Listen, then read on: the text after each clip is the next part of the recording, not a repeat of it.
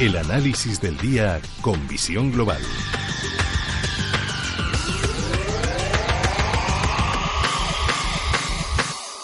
Y el análisis lo hacemos con José Luis Herrera, analista independiente. José Luis, muy buenas tardes.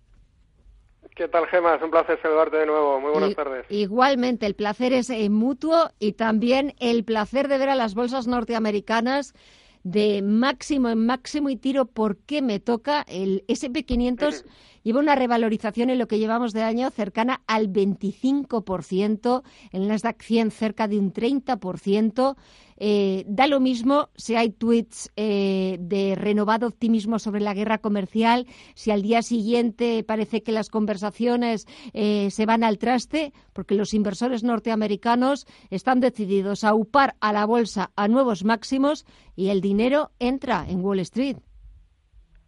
Sí, la verdad es que da envidia haciendo la comparación con, con nuestro índice. Mucha envidia. Pero bueno, pero bueno, es verdad que la, la situación macro pues eh, es buena. Hoy conocíamos el dato de, de ventas de, de, nuevas viviendas, que, que, es superior al esperado también.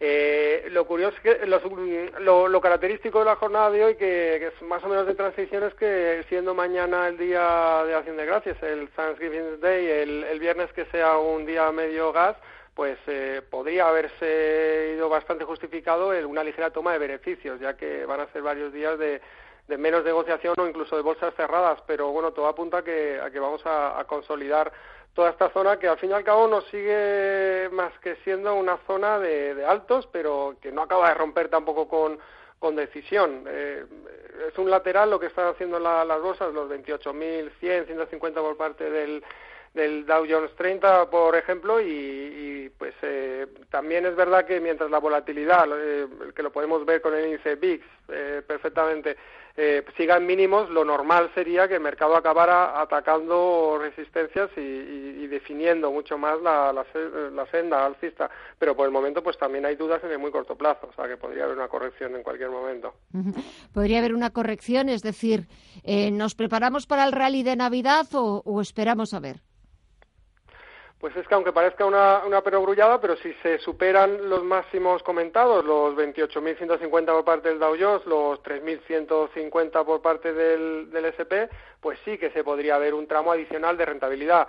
Eh, algo característico y muy interesante eh, en favor de, una posible continuidad alcista de corto plazo para mí es el hecho de que el Russell 2000 eh, se está sumando también a, la, a las subidas. Había una zona en torno a los 1.610 puntos que no acababa de, ser capaz de romper y, y, esa, todo ese nivel lo, rompía ayer el índice, tiene por lo tanto recorrido pues eh, alcista y, y, y, margen para retomar eh, de alguna manera también la subida. Recordemos que es el, el índice que representa a las empresas llamadas pequeñas, ¿no? Las empresas de mediana capitalización y que suelen, hay quien piensa que suelen ser eh, pues eh, más fieles en cuanto a medir realmente la evolución de la economía que las grandes eh, compañías del SP, del Dow, que, que, no necesariamente operan solamente en, en Estados Unidos. Así que vamos a ver, de todas formas, terminar el año en estos niveles sería, sería pues eh, más que interesante. Consolidar estas zonas es importante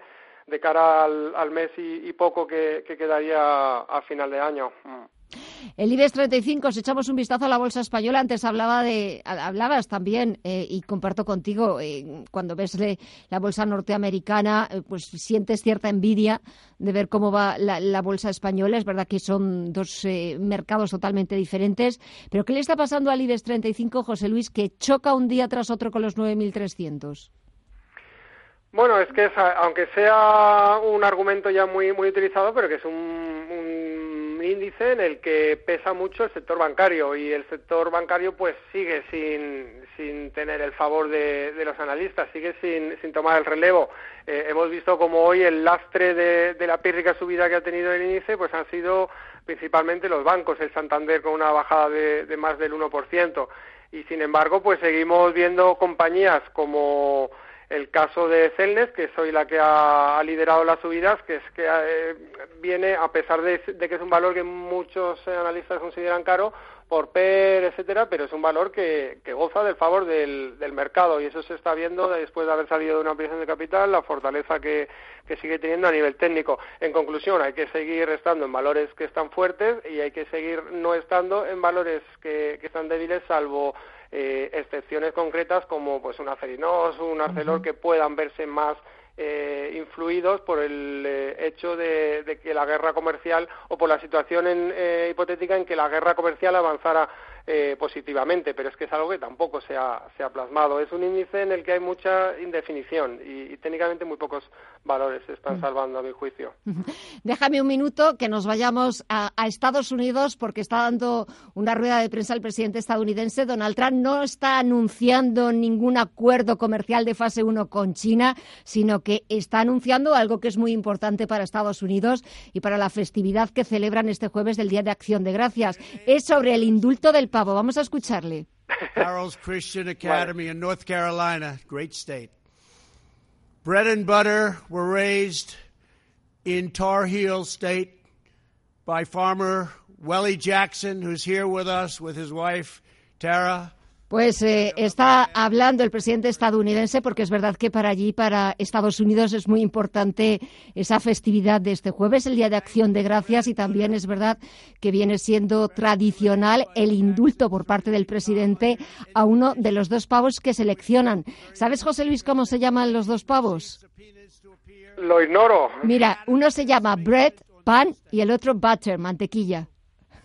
Bueno, interesante. Y la conjunción pues es bastante, bastante nutritiva. Son muy tradicionales los, norteamericanos y es algo de lo que quizás deberíamos aprender en, otros lares también. Aparte, antes me estaba contando Paul Mielgo, un compañero, que el año pasado eh, Trump indultó a los dos pavos.